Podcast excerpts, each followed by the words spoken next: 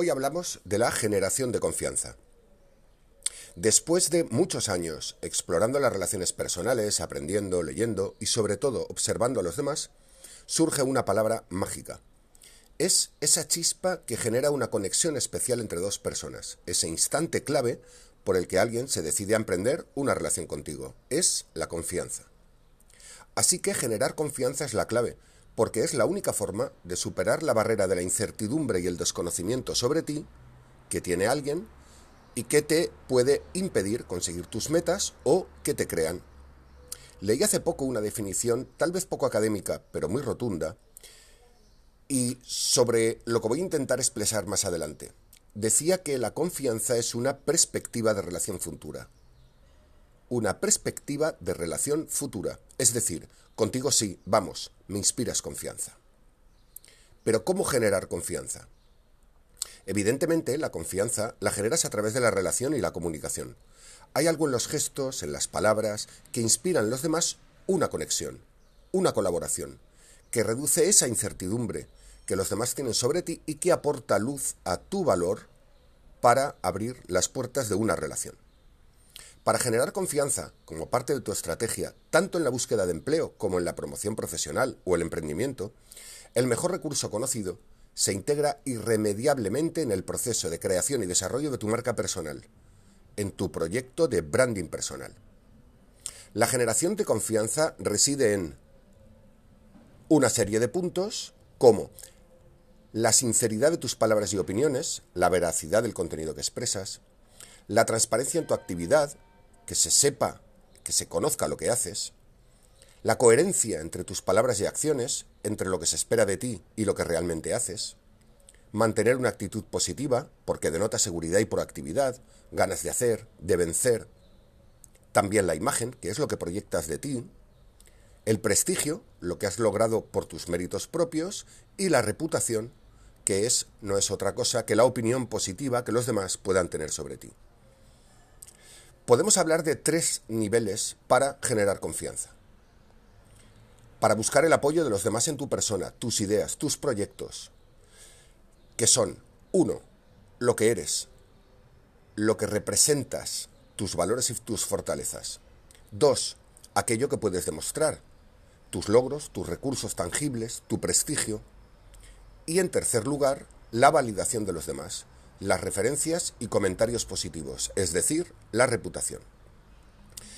Vamos a darle una vuelta a estos tres eh, niveles para averiguar cómo poder gestionar cada uno de ellos. El primero, lo que representas, tus valores y tus fortalezas, porque ya te has hecho un proceso de autoconocimiento, tienes que haber construido tu perfil personal y profesional, porque sabes lo que eres y lo que piensas o en lo que crees.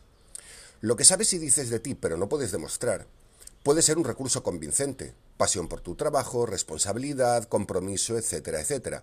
Pero posiblemente tardarás en convencer eh, simplemente utilizando estos argumentos.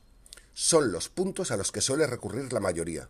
Y como no queremos ser como la mayoría, tenemos que buscar otro tipo de recursos. No siempre el efecto causado en los demás será positivo, porque depende, en este caso, de la buena fe de las personas y sobre todo los aspectos que configuran un perfil muy común y repetitivo, porque cuando intentamos convencer sobre intangibles, todos parecemos iguales, incluso queriendo ser diferentes. Apelar a tu compromiso, tu responsabilidad u otras cualidades, a priori no es lo más convincente.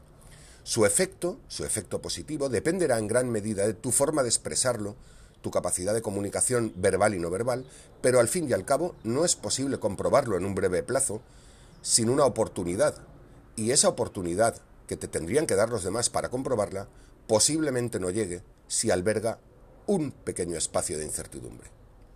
Así que pasaríamos al segundo nivel, aquello que puedes demostrar.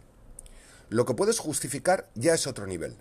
No recurres a la necesidad de la fe de tu interlocutor, sino que tienes certificación. Pero no solo deben ser argumentos como la experiencia o la formación, sino el cumplimiento de objetivos, metas alcanzadas, el prestigio, entendido como los logros, todo aquello que has ganado por ti mismo. Es tu expediente formativo, también es tu trayectoria profesional, tu portfolio de trabajos, tus objetivos logrados, como hemos visto, porque son fácilmente demostrables y posibles de contrastar. Por eso son generadores de confianza en mayor medida en ese segundo nivel al que apelábamos. Pero vamos a intentar llegar a un escenario mayor, el tercero, la validación de los demás. Esos comentarios positivos a los que hacíamos referencia, esas cartas de recomendación, esas intermediaciones o validaciones y recomendaciones también en tu perfil de LinkedIn son quizá la fuente definitiva para la generación de confianza. Siempre tendrá más valor 10 segundos del respaldo de un tercero que 10 minutos de toda tu argumentación. Es así, es la referida reputación. Pero ¿cómo dosificar estos tres niveles de generación de confianza? Piensa en lo importante, en lo relevante para cada situación. Todo lo es realmente, porque debes darte a conocer y comunicar buscando un equilibrio entre los tres niveles. Pero desde luego, y por ese orden, de menos a más, sería lo más convincente. Así que, busca, haz una lista de aquellos factores que puedes tener en cada uno de los tres niveles, ordénalos y manténlos preparados para cada ocasión. Eso es, para mí, la clave de esa palabra mágica a la que hacíamos referencia al principio, que es la confianza y cómo gestionarla para obtenerla de los demás. Eso es todo, gracias. Y por cierto, también esta parte forma eh, integra el, libro El reto, estrategia personal para, cientos para tiempos perdón, de incertidumbre, que recoge un poco todo lo que representa una estrategia personal orientada a el éxito, que no es otra cosa que conseguir aquello que te propones. Eso es todo, muchísimas gracias y seguiré dosificando los podcasts cada sábado. Gracias a todos y hasta pronto.